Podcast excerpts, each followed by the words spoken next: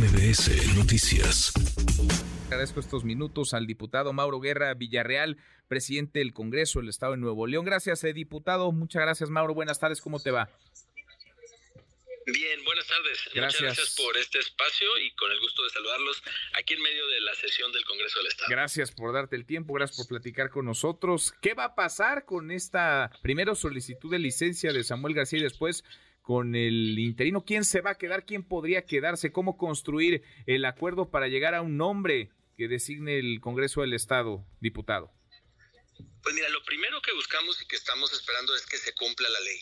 Nosotros eh, entendemos que el alcance de la resolución de la Suprema Corte es que Nuevo León, el interinato de un gobernador ante la ausencia del mismo por seis meses, lo nombre el Congreso y no una autoridad judicial como hemos venido observando en diferentes eh, notas o posicionamientos del Estado.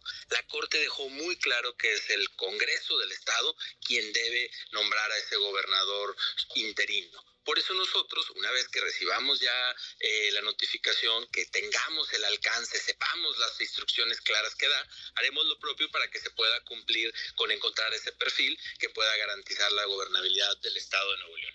Ahora, ¿cómo juega, digamos, en esta, en este, pues, eh, en estas sumas y restas que tendrán que hacerse para conseguir los votos? Porque se requiere la mayoría simple, entiendo, eh, diputado, y la mayoría simple la alcanzarían PAN y PRI. ¿Cómo juega la coyuntura política? Es decir, ¿qué perfil ustedes podrían privilegiar? Ya habían tomado una decisión, a final de cuentas esa no camina, no avanza.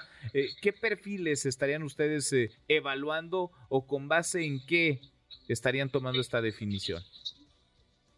Mira, eh, la conformación del Congreso del Estado, como lo decidió la ciudadanía, no tiene mayoría de ningún grupo parlamentario. Todos los, eh, ningún partido solo eh, alcanza los votos requeridos. Por lo tanto, se tiene que generar un diálogo, un consenso y buscar un perfil eh, pues que alcance la votación requerida de 22 y así se pueda nombrar a el gobernador interino. Ese gobernador va a tener un reto muy importante porque gobernabilidad es tener diálogo, es hablar con el Congreso, es hablar con el Poder Judicial, es desde el Ejecutivo ayudar a que se cumpla la ley y no las eh, peticiones o deseos personales de, de alguien. Entonces, pues yo estoy seguro que este Congreso trabajará en buscar ese perfil, trabajará en poder tener los votos y el consenso y que Nuevo León pueda tener un gobernador que ayude a resolver los problemas que hoy tenemos, como la inseguridad, como la mala calidad del aire, la falta de agua y la falta de movilidad en el Estado, que es el problema día a día de los ciudadanos. Ahora, PAN y PRI, que son aliados a nivel nacional, sí tendrían esos votos necesarios, sí construirían una mayoría en el Congreso del Estado, diputado.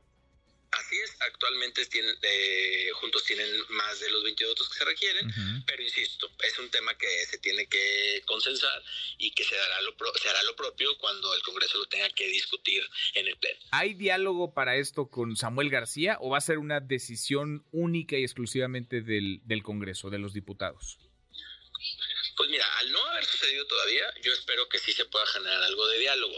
Al final del día, la política es eso. Eh, si todos queremos buscar el bien de Nuevo León, se puede dialogar, se puede platicar y se puede garantizar o buscar pues que le vaya bien a, a Nuevo León y que encontremos si la persona que ayude a que podamos avanzar en la resolución de los problemas del Estado. Bueno, lo que es un hecho es la licencia ya, ¿verdad? No importa que Samuel García haya dicho que sería gobernador por seis años y criticara duramente al Bronco por dejar el Estado para irse a jugar al, al candidato. Eso no importa, la licencia ese es un hecho. Samuel García va a poder dejar la gubernatura y estar en la boleta en 2024. Nosotros respetamos mucho la decisión que él tomó. De hecho, recordarás que incluso judicializó esa misma decisión, yendo a tribunales electorales, yendo a amparos, diciendo que nosotros no le íbamos a dar la licencia, aun cuando ni siquiera lo habíamos discutido. Es por eso que, que bueno, el Congreso al final tomó la decisión, se le autorizó y respetamos la decisión que él haya tomado por buscar su proyecto personal, pero sí tenemos que responder a los ciudadanos que necesitan un titular del Ejecutivo que garantice resolver los problemas que hoy tiene el Estado. Pues estaremos pendientes de esta definición. ¿Cuál, de- ¿Cuál es la fecha fatal que tiene el plazo máximo para tomarla, para definir quién va a ser el sustituto de Samuel García? La licencia ya está autorizada a partir del 2 de diciembre, entonces antes de esta fecha el Congreso tendrá que tomar la decisión para nombrar al nuevo gobernador eh, interino. Interino. Pues lo, lo veremos. Eh, diputado, gracias por platicar con nosotros. Muchas gracias. A tus órdenes, gracias por el espacio y saludos a tu auditorio. Gracias, muy buenas tardes. Redes sociales para que siga en contacto: Twitter, Facebook y TikTok. M. López San Martín.